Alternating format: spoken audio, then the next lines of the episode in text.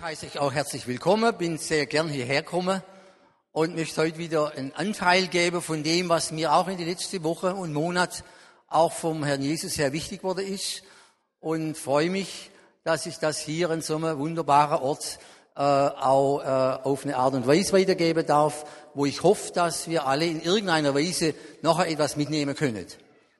Äh, vor zwei, drei Wochen ist mein Sohn ausgereist mit der Familie nach Tansania. Äh, sie werden dort für einige Zeit arbeiten im Spital. Und da habe ich das wieder miterlebt, was es bedeutet, wenn man ausreist, wenn man eine Reise macht, was man da alles mitnimmt. Äh, fast möchte ich sagen, ihr macht euch gar keine Vorstellung, was man da alles mitnehmen kann. Da muss man auf Ideen kommen, was man alles mitnimmt. Schlussendlich hat der Missionsleiter, ein ehrenwerter, wunderbarer Mann namens äh, Markus Lehner, hat dann vier Container gefüllt. Alle Sachen, wo für die Missionsarbeit in Tansania verwendet werden. Ich bin also tief beeindruckt gewesen von der Art, was da alles zusammenkommt. Hat uns erinnert an unsere Ausreise. In 1972 sind meine Frau und ich mit drei Kindern klein ausgereist und sind nach Ghana ausgereist. Und auch bei uns war das eine Reiserei. Das war eine Vorbereitung. Was hat man da nicht alles einpacken müssen? Was hat man nicht alles mitnehmen müssen? An was hat man nicht alles denken müssen? Wir machen eine Reise und wir nehmen all das mit, was nötig ist. Also so simple Lifestyle war da überhaupt noch kein Thema. Die Basler Mission war unwahrscheinlich gut. Die hatten da einen Mann, den werde ich nie vergessen, der hat mit der unwahrscheinlichen Treue schlussendlich zehn riesige Kisten packt, nur für die Familie Kemmler plus minus. Zehn Kisten haben wir dann mitgenommen, alles mit Stahlbänder und das ist dann über die Firma Dansas, das ist so eine Spedition in Basel, die haben dann das aus äh, Richtung Ghana geschickt mit einem Schiff. Dann sind wir dann nach Ghana gereist, paar Köffer, Flugplatz, flogen, angekommen, heiß gehabt, geschwitzt haben wir. Die Kisten sind nicht gekommen. Haben wir gewartet, haben wir wieder gewartet, haben wir nochmal gewartet, sind nicht gekommen. Irgendwo auf der Reise und im Laufe der Zeit, so wahr ich hier stehe, haben wir die fast vergessen. Wir haben uns sehr wohl gefühlt. All das, was wir nötig gehabt haben, haben wir gehabt. Und sehr viele hilfsbereite Leute, die haben das Geld, oder für Kinder, was braucht man alles für Kinder, äh, Windeln und so weiter. All das war dann auf Afrikanisch gelöst worden. Und dann sage und schreibe nach einem Jahr kommt ein Brief, verwaschen, abgenutzt, fast nicht mehr lesbar, an Dr. Kemmler in Legon. Wir waren in Accra, außerhalb von Accra in Legon. Und da kam also ein Brief an mich in Legon. Ein Brief kam da aus Lagos, Nigeria, Lagos. Dear Dr. So und so, could it be, könnte es sein, dass die zehn Kisten, die hier im Hafen schon seit Zeit lang liegen, dass die Ihnen gehören? Haben wir gesagt, ach, haben wir ja auch noch. Ja, da war eine riese Freude, dass wir nur zehn Kisten haben, mit was für Reichtümer.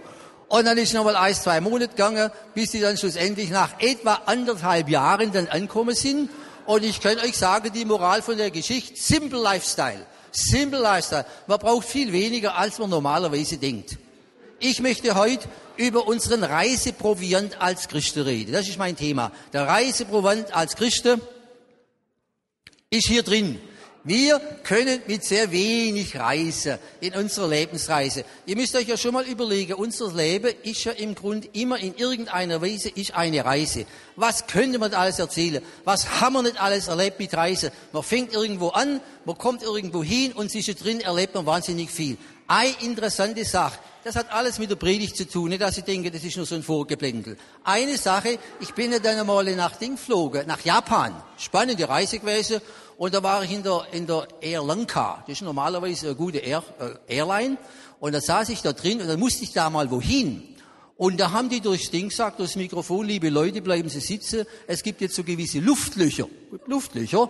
Und die Luftlöcher, mit denen ist nicht zu spaßen. Ich habe aber ja, gedrängt, oder das war dann irgendwie auch wichtig, was ich musste. Und so habe ich halt das gemacht, was ich machen musste.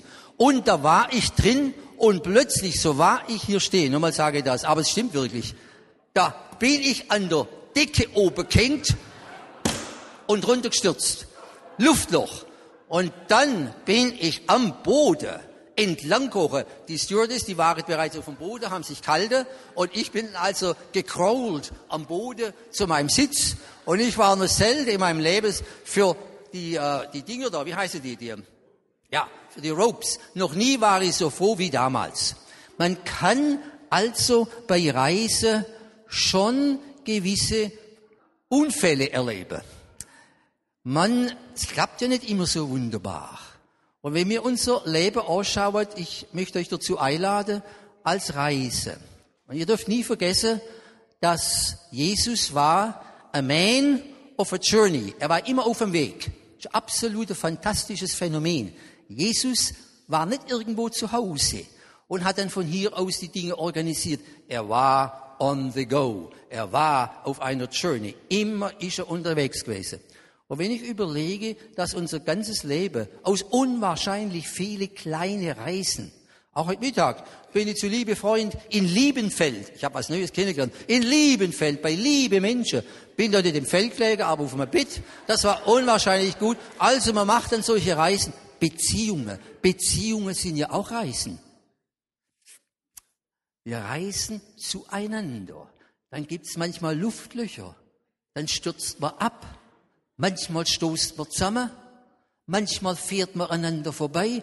Das ganze Leben ist eine tausendfache Reise, die wir spannend, ich sage es ist spannend, die wir unternehmen. Und ich möchte es nicht missen, jetzt mit meinen 68 Jahren, all die Reise, die ich bereits erlebt habe. Allein mit meiner Frau, zusammen mit meiner Familie. Das Leben ist eine Reise. Und ich möchte über die Reiseproviant reden, äh, die wir als Christen haben und ich sage, wir können unwahrscheinlich einfach reisen. Für alle Reisen. Ob das Beziehungsreise sind, ob das Berufsreise sind, ob das Glaubensreise sind. Reise. Macht euch mal kurz jetzt Gedanke. Am 18. Mai, wenn das stimmt, am 18. Mai, heute Abend, wo befindest du dich momentan auch auf einer Art Reise? Berufsmäßig, beziehungsmäßig, wir sind auf Reisen. Auch ich kann mir momentan gut überlegen und weiß ganz genau, von was ich rede. Ich bin auf dem Weg. Ich bin unterwegs. Und da gibt es den Anfang und da gibt es das Ziel. Und der Anfang, ich möchte jetzt das einmal sofort in den Raum stellen. Für mich ist der Anfang der Reise, der Anfang der Reise heißt für mich in Johannes 3, Vers 16. Denn so sehr hat Gott die Welt geliebt. Das ist der Anfang. Das ist der Anfang für mich von jeder Reise. Ob das eine persönliche Reise ist oder ob ich wieder dieses Jahr nach Indien gehe, das ist, die, das ist das Motto am Anfang. Denn so sehr hat Gott die Welt geliebt, dass er seinen einzigen Sohn gab, damit jeder und jede, die an ihn glauben, nicht verloren gehen, sondern jetzt schon ewiges Leben habe.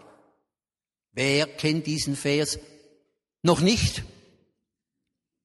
Ich vermute doch, wenn wir das mal zusammen sagen, dann, wenn ich nichts mehr vernünftig sage, das ist das Vernünftigste, was ich jetzt heute sage. Deshalb wollen wir das miteinander rezitieren. Denn so sehr hat Gott die Welt geliebt. Noch einmal.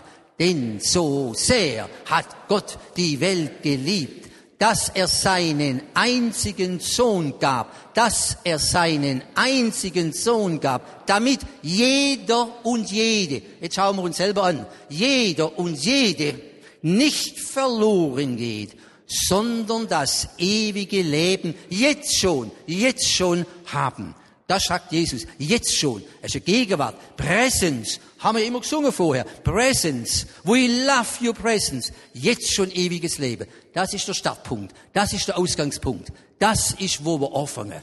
Das ist der beste Anfangspunkt. Was ist Zielpunkt? Was ist das Ende? Ich sage mal, was ich persönlich glaube, ist das Ende. Das findet sich auch im Johannesevangelium, und zwar Kapitel 15, Vers 8. Ich werde jetzt im Laufe von den, von den paar Minuten, wo ich hier rede, sage ich ein paar Bibelstellen. Und der eine oder andere möchte es gern aufschreiben, damit man über das nachher noch nachdenken kann. In Johannes 15, 8 sagt Jesus, dadurch wird mein Vater verherrlicht dass ihr viel Frucht tragt und meine Jünger werdet. Anfang, Ende, nochmals Ende, dadurch, sagen wir miteinander, dadurch wird mein Vater verherrlicht, dass wir viel Frucht tragen und Jesu Jünger werden. Verherrlichung des Vaters, Verherrlichung unseres himmlischen Vaters als das Ziel von unserer Lebensreise. Ist das nicht etwas? Lohnt sich das nicht?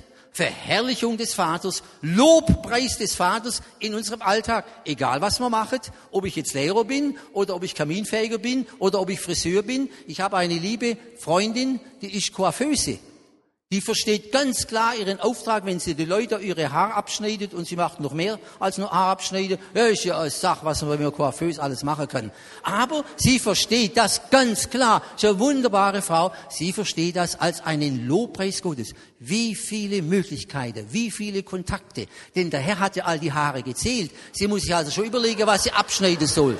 Also, nur zum Sagen, da spielt Gott auch eine große Rolle bei den Haare. Jetzt ich frage euch, was ist der Proviant, der Reiseproviant für das Reiseunternehmen, ich sage es jetzt mal sofort, genannt die Kirche. Ich bin hier in der Vineyard. Vineyard, korrekt? Vineyard. Die Vineyard ist das Reiseunternehmen. Und da gibt's einen Reiseleiter. Und der Reiseleiter ist jetzt der kleine Reiseleiter ist völlig der Wilf, der kleine Reiseleiter ist der Marius, der eine oder andere gehört auch noch dazu, die ich nicht kenne. Aber der Reiseleiter ist ein Mann genannt Jesus von Nazareth. Und er gibt uns den Reiseproviant, damit unsere Lebensreise gelingen kann. Mit Luftlöcher, mit Sammelstöß und so weiter. Absolut. Ich bin tief überzeugt, dass wir nur, ich bin fast geniert, das zu sagen, aber ich sag's, wir brauchen nur drei Dinge. Nur drei Dinge. Und die sind alle hier drin. Drei Dinge. Reiseproviant, Reiseproviant. Ich fang an. Ich fang an. Simple Lifestyle für Vineyard. Simple Lifestyle für jeden Einzelnen, der diesem Jesus nachfolgt. Das Köfferchen ganz nebenbei ist heute, nicht genau, aber so plus minus dieses Jahr 100 Jahre alt. Von meiner Schwiegermutter geerbt. Die war so etwas wie, wie nennt man das, wo man Kinder auf die Welt bringt? Sie war Hebamme. Und sie hat mir dieses vererbt. Und ich finde es auch wunderbar. Wisst ihr warum? Weil auch ein Reiseunternehmen so etwas wie ein Geburtsort ist wo Leute geboren werden. Sind wir uns einig? Da werden Leute geboren ins Reich Gottes. Reiseunternehmen. Ich rede jetzt aber über Reiseproviant. Reiseproviant Nummer eins. Jesus sagt in Johannes 6, Vers 35. Halleluja. Ich bin das Brot des Lebens. Wer zu mir kommt, wird nimmer mehr hungern. Proviant. Wer an mich glaubt, wird nimmer mehr dürsten. Ich habe es mitgebracht. Wovon redet Jesus? Er redet vom Abendmahl. Bitte, das ist eine Art neuer Gedanke für manche von euch. Deshalb bitte an der Stelle konzentrieren. In der frühen Gemeinde, ja nein, man sagt ja manchmal Sachen, wo man sagt, das habe ich schon hundertmal gehört. Ich möchte immer wieder dazwischen, ich habe zwei neue Sachen. Das ist eine. In der frühen Kirche hat man das Abendmahl täglich gefeiert. Warum hat man das täglich gefeiert? Weil man mit unaussprechlicher Freude, so steht's in der Apostelgeschichte 2, Vers 46, weil man mit unaussprechlicher Freude das Brot gebrochen hat und sich an die Vergebung der Sünden durch das Sterben von Jesus erinnert hat.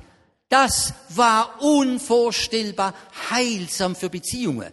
Nun weiß ich, wir können nicht jeden Tag das Abendmahl feiern. Oder ich weiß es nicht, ob wir es nicht können. Aber es ist nicht unsere Art. Aber ich möchte einfach das heute mal sagen. Machen wir uns doch mal Gedanken, ob nicht da, wo wir zu Hause sind, ob wir Einzelne in der Gemeinschaft leben, ob wir eine Ehe sind, ob wir eine Familie sind, ob wir ein Workshop sind, ob wir eine Kleingruppe sind, egal was es ist. Was für eine Verheißung liegt auf dem Abendmahl. Ein ganzes Kapitel Johannes 6 beschreibt Jesus, wer von mir, wer mich isst, wer mein Fleisch isst und mein Blut trinkt, der hat Anteil an mir und hat ewiges Leben. Johannes 6, Vers 35 und Vers 53 und 54. Johannes 6, Vers 35 und Vers 53 und Vers 54. Frage. Müssten wir uns da nicht mal Gedanken machen auf unserer Reise, wo wir so oft in Beziehungen Luftlöcher haben, wo wir so oft in Beziehungen Abstürze haben, wo wir Zusammenstöße haben. Was für ein ungeheures Geheimnis liegt in diesem Lebensproviant, in diesem Reiseproviant, in diesem Reiseunternehmen genannt, das christliche Leben drin. Wenn wir immer wieder einander Anteil geben am Leib und am Blut von Jesus Christus. Einander wieder neu die Vergebung zusprechen. Ich rede jetzt eher von der Warte eines Familienvaters. Was ist das für etwas Heilsames, für eine Kraft in unser Leben, wenn wir immer wieder neu einander auch die Vergebung zusprechen können mit dem Symbol vom Brechen des Brotes und vom Trinken des Weins. Den haben wir auch noch gerade mitgebracht.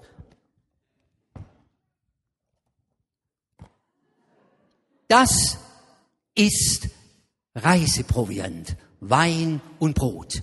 Erster Lebensproviant, wo uns hilft, auch die schwierigsten Strecken unserer Reise in der Kraft unseres auferstandenen Herr Jesus zu bestehen. Ich lade euch dazu ein, macht euch da Gedanken. Vielleicht fällt der Entscheidung heute auf eine ganz schlichte Weise. Ihr könnt ja der Will fragen, ihr könnt ja der Marius fragen, andere kenne ich nicht. Wie können wir denn sowas machen? Ich bin tief überzeugt, dass viele Abstürze, die dann später katastrophal sind, aufgehalten werden könnten, wenn wir das miteinander mehr regelmäßiger praktizieren würden. So, das ist Proviant Nummer eins. Ich stell's hierher. Das ist Johannes 6, Vers 35. Ich bin das Brot für das Leben, das wir jetzt im Reich Gottes leben. Das ist nicht das normale Brot, aber das Brot, das elementar ist, damit wir wachsen können, damit wir reifen können in unserem inneren Leben. Das Brot des Lebens. Übersehen wir das nicht. Das zweite, das zweite. Wer ans? Hier kommt's. Ich, zweites Ich bin Wort. Ich bin das Licht der Welt. Wer mir nachfolgt, hört das? Jetzt sagt er nicht mehr, wer zu mir kommt und an mich glaubt. Jetzt kommt's, wer mir nachfolgt. Und jetzt müsst ihr das so sehen. In meinem Licht kann man das jetzt so gut demonstrieren. Wer mir nachfolgt, der wird nicht mehr in der Finsternis wandeln, sondern er wird das Licht des Lebens haben. Mein zweiter Reiseproviant, absolut simpel, simple Lifestyle, ist das Wort Gottes. Das Wort Gottes ist das Licht auf meinem Wege. Und solche, ihr müsst das euch plastisch vorstellen. Da ist es Nacht, da geht mir jemand voran und das ist für mich das Wort Gottes. Das bringt Licht in mein Leben. Das erleuchtet mein Leben. Ganz abgesehen davon, ich sag's euch wirklich einmal, ich bin goldfroh, dass wir die Bibel haben. Das macht ja auch der Mensch noch intelligent. Wir haben eine Sicht von der Welt. Wir haben eine Sicht vom Menschen. Wir haben eine Sicht vom gesamten Kosmos. Ihr müsst euch mal überlegen, der Herr Jesus war ja nicht umsonst ein Lehrer. Er war nicht umsonst ein Rabbi, ein Didaskalos. Er hat an das Denken der Menschen appelliert. Also, wenn wir das Wort Gottes haben, haben wir auch Futter für unseren Verstand. Ja, nie auf die dumme Idee komme, ja, wenn ich die Bibel habe, dann muss ich meinen Verstand ablegen. Das ist völlig daneben. Der Geist Gottes erleuchtet unseren Geist. Und deshalb gibt es da so ein wunderbares Lied. Und das heißt in der so und so vielen Strophe, hoffentlich klappt's, Achtung, ähm, äh, deinen Geist, den edlen Führer, gibst du mir in deinem Wort, dass er werde mein Regierer durch die Welt zur Himmelsfort, dass er mir mein Herz erfülle mit dem hellen Glaubenslicht, das des Todes Macht zerbricht und jetzt Achtung, und die Hölle selbst macht stille. Alles Ding währt seine Zeit. Gottes Liebe in Ewigkeit. Das ist der Refrain, den sagen wir miteinander. Alles Ding währt seine Zeit. Gottes Lieb in Ewigkeit. Und jetzt sagen wir so laut, wie wenn es ein Bekenntnis wäre. Alles Ding währt seine Zeit. Gottes Lieb in Ewigkeit. Deinen Geist, den edlen Führer, gibst du uns in deinem Wort. Bitte, das ist das zweite Proviant. Halleluja. Das ist der zweite Proviant. Da brauchen wir nicht viel. Es gibt ganz kleine Bibel. Ihr glaubt gar nicht, wie klein die sein können. Da ist alles drin. Da ist alles drin. Ich komme zu meinem dritten Proviant. Kapitel 10, Vers 7 und Vers 9. Ich, Jesus, bin die Türe zu den Schafen. 10, Vers 9. Ich bin die Türe.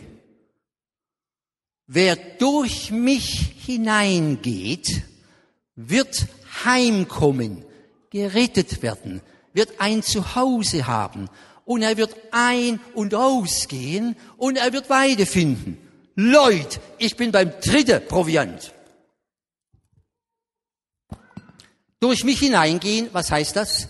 durch mich hineingehen zu dem Stall der Schafe. Jesus spricht ja in wunderbarer, bildhafter Sprache, wenn er von Stall der Schafe spricht, dann spricht er von der Vineyard, dann spricht er von der Kirche.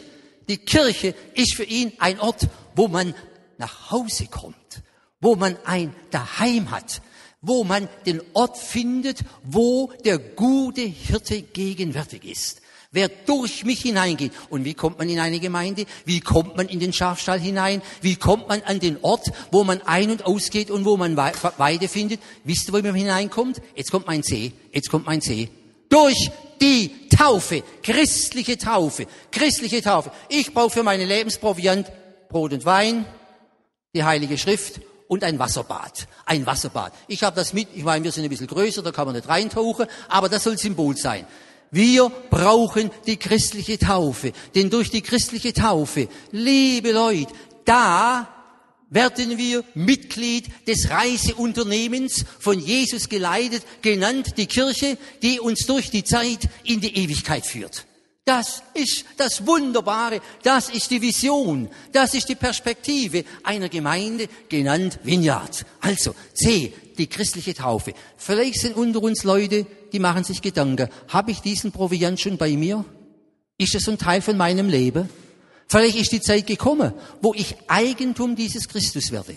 Denn das ist der Sinn der Taufe. Durch die Taufe übergebe ich mein Leben diesem Reiseleiter und sage, ich habe schon viele Reiseleiter in meinem Leben erlebt. Ich bin nach Israel gereist, ich bin nach Hongkong gereist, ich bin äh, nach Prag gereist, nach London gereist, ich habe Reiseleiter gehabt, ich habe mich denen gut anvertrauen können, super, was die alles wussten, super, wie die alles organisiert haben.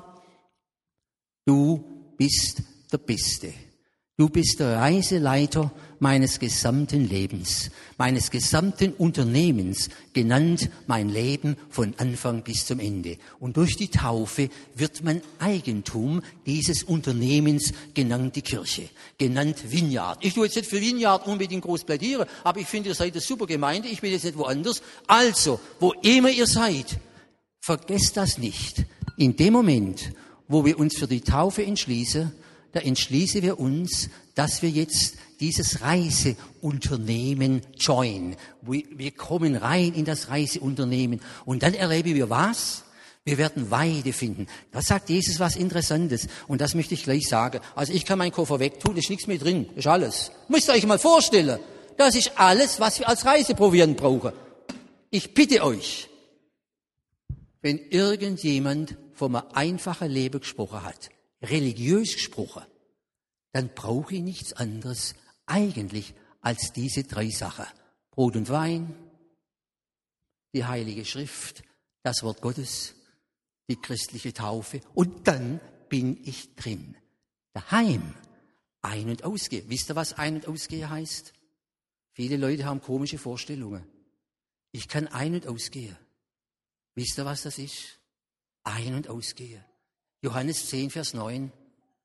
Mose, in 2. Buch Mose, Kapitel 34, Vers 34, der geht hinein ins Zelt, um mit dem Herrn zu reden, und dann kommt er heraus. Da hat sich der Ausdruck ein- und ausgehe eingebürgert. Ein- und ausgehen, in die Gegenwart des Herrn kommen und wieder herauskommen. Und wisst ihr, was von Mose berichtet wird? Wenn gesagt wird, er ging hinein, redete mit dem Herrn und kam wieder heraus. Wisst ihr, was von ihm berichtet wird im Blick auf seine Person? Wer weiß es? Sein Angesicht leuchtete. Das heißt, seine Persönlichkeit war zutiefst geprägt durch das, dass der Glanz und die Herrlichkeit und die Liebe Gottes jetzt wieder in sein Leben hereingekommen ist. Also, das würde ich als Förderproviant, das kann man nicht aufzeigen, das würde ich als Viertes nehmen. Leute, das Gebet ist das, was uns am meisten verändern kann. Das gehört ebenfalls zu meinem täglichen Lebensprobieren. Das ist in Kapitel 10, Vers 7 bis 9. Und dann haben wir in Kapitel 10, Vers 11, ich bin der gute Hirte. Der gute Hirte legt sein Leben nieder für seine Schafe. Christus gibt sein Leben hin. Und dann heißt, das habe ich das letzte Mal, wo ich hier war, erwähnt, und dann heißt in 10, Vers 14, der gute Hirte, wenn ich zu ihm gehöre, der kennt mich und ich kenne ihn. Das ist Ausdruck von Gemeinschaft, von einander kennen. Ich bin versucht, die Geschichte, ich bin nicht sicher, ob ich es erzählt habe, ich schaue dich an, habe ich die Geschichte erzählt von Bangalore, wo man für mich in spezieller Weise gebetet hat, weil ich nicht wohl dran war? Habe ich die erzählt? Kann sich nicht erinnern. Ich erzähle sie nochmal.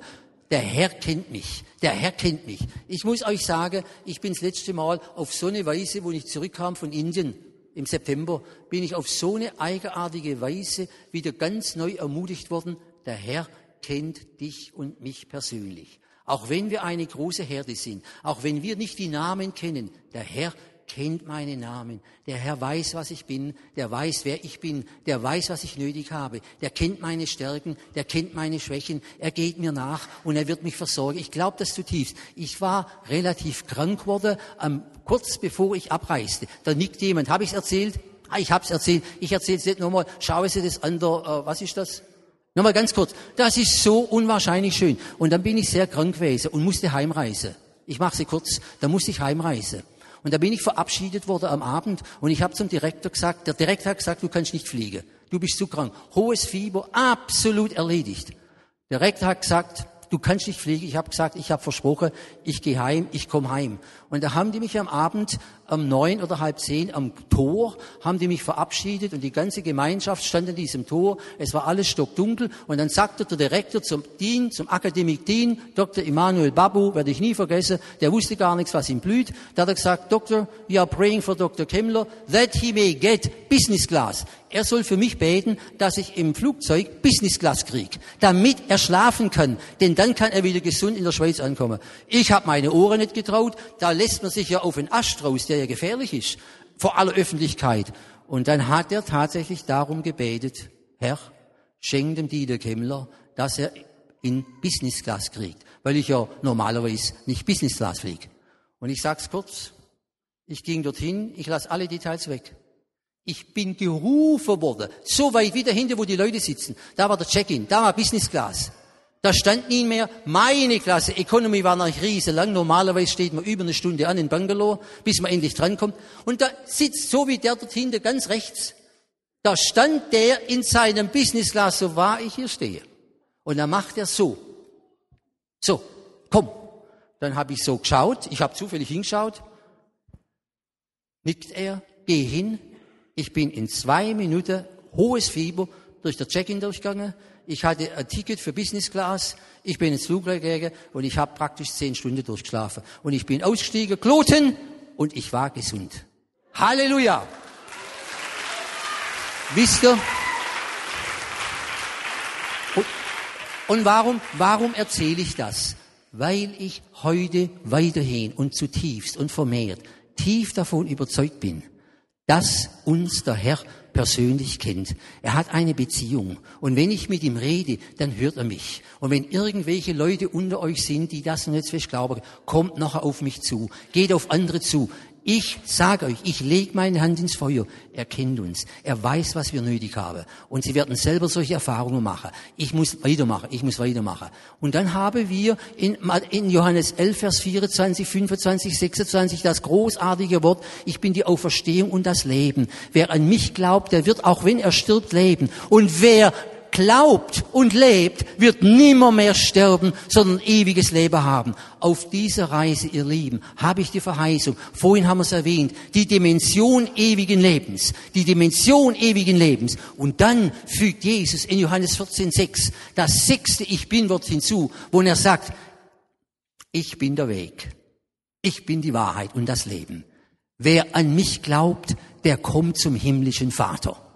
Wir werden dort eine Wohnung haben. Wir werden ein dort Zuhause haben. Das Zuhause, das wir jetzt in dieser Gemeinde haben, ist schon ein Vorgeschmack dessen, was wir in der Ewigkeit erleben werden. Das ist die Reise. Das ist der Anfang und das ist das Ziel. Wir werden die Ewigkeit bei unserem himmlischen Vater verbringen. Das ist die Botschaft des Evangeliums. Dafür ist Jesus ans Kreuz gegangen. Dafür hat er seinen Kopf hingehalten das steht fest. Wo immer ihr hingeht, sind Menschen, die Christen sind, geprägt von der tiefen Überzeugung und für der tiefen Hoffnung. Wir haben ein ewiges Daheim. Und Vineyard ist ein zeitliches Daheim, aber schon ein Vorgeschmack dessen, was in der Ewigkeit auf uns wartet. Und jetzt kommt am Ende von Kapitel 14, hier komme ich langsam zum Schluss, am Ende von Kapitel 14 kommt da was Unwahrscheinliches, was Jesus gesagt hat. Und zwar in Johannes 14, Vers 23. Er sagt, Wer mein Wort fest, wer mich liebt, der hält mein Wort fest. Hauptgedanke, der lässt sich in seinem Leben durch dieses Wort leiden. Wort festhalten heißt, das Wort spielt eine große Rolle für mein Leben. Es ist das Licht auf meinem Wege. Wer mein Wort festhält, Achtung, zu dem werden wir kommen und wir werden Wohnung bei ihm machen. Ich wiederhole, wer mich liebt, der wird mein Wort festhalten. Und wir werden kommen, Jesus und der Vater. Und wir werden bei jedem Einzelnen Wohnung machen. Was, ist, was sagt Jesus damit? Er sagt was Ungeheures. Er sagt nicht nur, dass wir eine ewige Wohnung beim Vater haben in der Ewigkeit, sondern in dem Reiseunternehmen genannt Vineyard will Jesus und der Vater in jedem Einzelnen von uns Wohnung nehmen. Nicht nur, dass wir als eine Gesamtgemeinde ein Heiligtum und ein Tempel Gottes sind, sondern dass Christus und der Vater im Himmel schon jetzt in unserem Leben Wohnung nimmt, Wohnplatz hat in meinem Leben. Tun Sie bitte sich diese Stelle, Johannes 14, Vers 23 merke. Tun Sie sich daheim unterstreiche. Tun Sie diese Stelle an einen Eisschrank hängen. Tun Sie dies, wo immer es, ich wiederhole, wer mein Wort festhält, der ist es. Entschuldigung, wer mich liebt, der ist es, der mein Wort festhält. Und wir werden kommen und in ihm eine Wohnstätte machen. Und so was macht Gott eine Wohnstätte in unserem Leben. Wir sitzen alle hier. Was, ste was steckt denn da dahinter? Was steckt denn da dahinter? Ich will es jetzt als Teil vom Input sagen. Wir sind ein Reiseunternehmer. In der Zeit bis in die Ewigkeit. Und Christus ist unser Reiseleiter. Und er wird uns verheißen, dass Gott selber, der himmlische Vater, zusammen mit dem Sohn Jesus Christus in uns Wohnung nehmen, damit sie uns von innen her verändern in ihr Wesen. Das ist das eine. Und was ist das Wesen des Vaters und des Sohnes? Es ist das Wesen, wir können es jetzt nicht mehr entfalten, das vielleicht ein anderes Mal, von Demut, Sanftmut und Langmut wird uns verwandeln in das Ebenbild des Vaters. Mit Barmherzigkeit, mit Demut und mit Sanftmut. Und wisst ihr, was das andere ist, was passiert, wenn Gott in uns einzieht, unser Leben umkrempelt? Wir werden Fruchtträger werden. Denn in Johannes 15 ist dann die Rede von dem Weinstock. Vater ist der Weingärtner und wir sind die Reben. Da, wo Christus in uns Wohnung nimmt, da werden wir Reben sein, an denen die Frucht des Heiligen Geistes in Form von Trauben wachsen werde. Das ist das Endprodukt, damit der Vater verherrlicht wird, wenn ihr viel Frucht tragt und so de facto meine Jünger werdet und das Werk weiterführt, das ich begonnen habe in dieser Welt. Und deshalb, damit möchte ich langsam schließen, oder sogar ich möchte schließen, da gibt's in demselben Lied einen letzten Vers. Und in dem letzten Vers, da steht, dass es wohl einen Anfang gibt, aber es gibt kein Ende. Wisst ihr, wie es in dieser Strophe heißt? Da heißt, weil denn weder Ziel noch Ende sich in Gottes Liebe findet. Ei, so heb ich meine Hände zu dir, Vater, als dein Kind. Bitte wollst mir Gnade geben, mich aus, dein, aus aller meiner Macht zu umfangen Tag und Nacht hier in meinem ganzen Leben, bis ich dich nach dieser Zeit Lob und Liebe in Ewigkeit. Ich vermute, ein oder das andere kennt es. Ich tue es jetzt einfach mal singen. Wer Freude hat, soll mitsingen. Weil denn weder Ziel noch Ende sich in Gottes Liebe findet, also heb ich meine Hände zu dir, Vater, als dein Kind.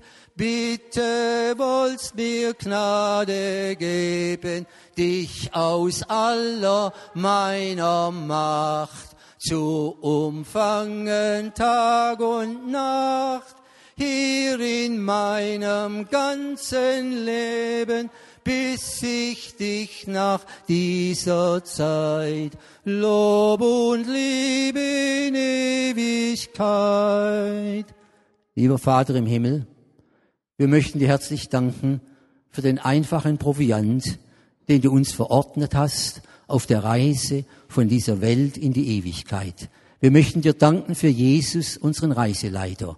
Wir danken dir, lieber Vater, dass wir, wenn wir uns auf ihn verlassen, durch diese Welt kommen in einer Weise, dass wir auch Luftlöcher, dass wir auch tragische Umstände unter deinem Schutz, unter deiner Stärkung erleben dürfen. Wir danken dir, lieber Vater, für den Proviant des Abendmahls. Wir danken dir für den Proviant des Wortes Gottes. Und wir danken dir für den Proviant der christlichen Taufe, wo wir Eigentum von dir werden dürfen. Ach, lieber Vater, lass doch heute Abend niemand aus diesem Hause, aus dieser Gemeinde herausgehen, ohne nicht die Klarheit darüber zu haben, was für einen unendlichen Gewinn in diesem Leben schon wir haben, wenn wir dein Reiseunternehmen teilen, wenn wir in dein Reiseunternehmen einsteigen. So, lieber Vater, stärke uns, gib uns Mut. Und wenn wir in die kommende Woche hineingehen, lass uns Menschen sein, wo man spürt, dass du in uns wohnst, wo man spürt, dass du gegenwärtig bist, wo man spürt, dass da nicht einfach der Dieter Kemmler präsent ist, sondern dass du selber, lieber Herr Jesus und du, lieber Vater, gegenwärtig bist. Und lass durch unser Leben, was immer wir tun, lass uns Menschen werden, die Frucht für die Ewigkeit tragen. Da, wo wir mit Menschen in Beziehung treten. Da, wo wir Menschen dich, Herr Jesus, vorstellen, als den Reiseleiter des Lebens. Danke, lieber Herr, dass du unsere Gebete hörst. Wir haben darüber gesprochen, dass du uns kennst. Du kennst auch diese Gemeinde. Und so danken wir von ganzem Herzen, dass du überall unser Bitten und Verstehen in uns wirkst durch die Kraft, die in uns wirksam ist. Durch Jesus Christus, unseren Herrn und unseren Heiland. Amen.